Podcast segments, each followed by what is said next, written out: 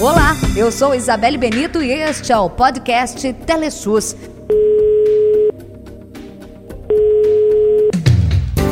Bem-vindo ao podcast Telesus, o seu canal de informação.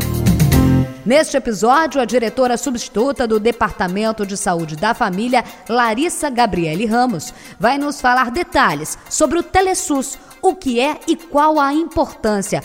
Primeiro, explica pra gente o que, que é o Telesus. O Telesus é uma estratégia de serviço de atendimento pré-clínico de saúde que visa o esclarecimento da população sobre a Covid-19 e também quando procurar atendimento presencial. Quando e por que o Telesus foi criado, Larissa? O serviço do Telesus entrou em funcionamento no início de abril. Dentre as medidas de combate à Covid-19, o isolamento social é um dos fatores mais importantes. Pensando nisso, a estratégia de teleassistência se tornou uma das grandes ferramentas para rastreio, monitoramento e encaminhamento de casos suspeitos no território nacional.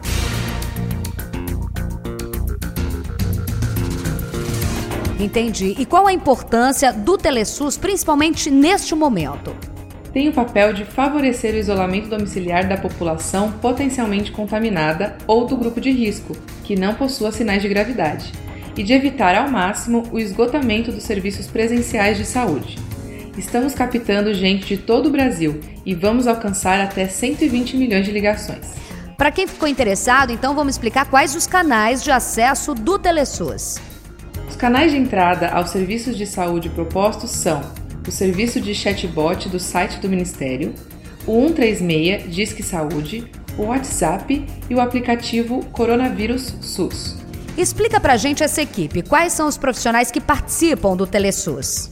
Uma parte do sistema é robotizado, utilizando algoritmos pré-clínicos, e a outra parte por profissionais da saúde, entre eles médicos e enfermeiros treinados conforme os algoritmos pré-clínicos.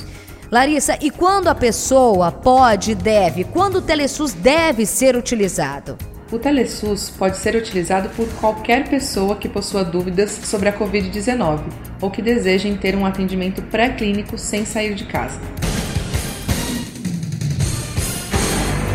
Então qualquer pessoa pode utilizar o Telesus, né? Sim, para todas as pessoas recomenda-se principalmente para pessoas que tenham sintomas de síndrome gripal. Vamos deixar bem explicadinho aqui quais são os benefícios. Que benefícios o Telesus oferece às pessoas? Uma possibilidade de atendimento pré-clínico ou tirar dúvidas gerais a respeito da doença sem sair de casa, evitando de ir presencialmente a uma unidade de saúde e se expor a aglomerações. Vamos explicar então como que o Telesus pode ajudar as pessoas mais carentes ou sem instrução que tenham dificuldade de leitura, por exemplo. Uma das ferramentas do Telesus é o telefone 136 Disque Saúde, onde a pessoa tem instrução por voz. O Telesus serve somente para falar sobre o coronavírus, Larissa? Sim, o objetivo do Telesus é o auxílio no combate à pandemia do coronavírus no Brasil. Entendi. Como é possível então acessar o Telesus? Telefone, computador, aplicativo? Sim, por todas essas entradas. Telefone 136 e WhatsApp, computador chatbot e aplicativo Coronavírus SUS. Como que vai funcionar as ligações que o Ministério da Saúde vai fazer para identificar possíveis casos de coronavírus? Explica. Isso é chamado por nós de busca ativa são ligações realizadas pelo Ministério da Saúde de forma a encontrar possíveis casos em cidades onde possuem mais chances de ter pessoas contaminadas. Essas pessoas são principalmente aquelas dos grupos de risco nas cidades críticas.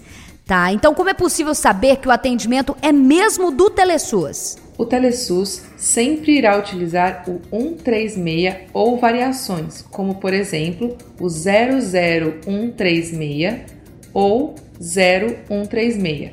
O Telesus não pede doações, dinheiro ou dados bancários. Larissa, quantas pessoas são atendidas por dia? Quantas já foram atendidas até agora? A capacidade máxima de atendimento automatizado é de 250 mil chamadas por dia e de atendimento por call center é de 50 mil chamadas por dia. 55,7 milhões de pessoas já utilizaram os serviços do Telesus, o que inclui 136, chatbot, aplicativo e buscativo. Destes, 20,4 milhões concluíram atendimento.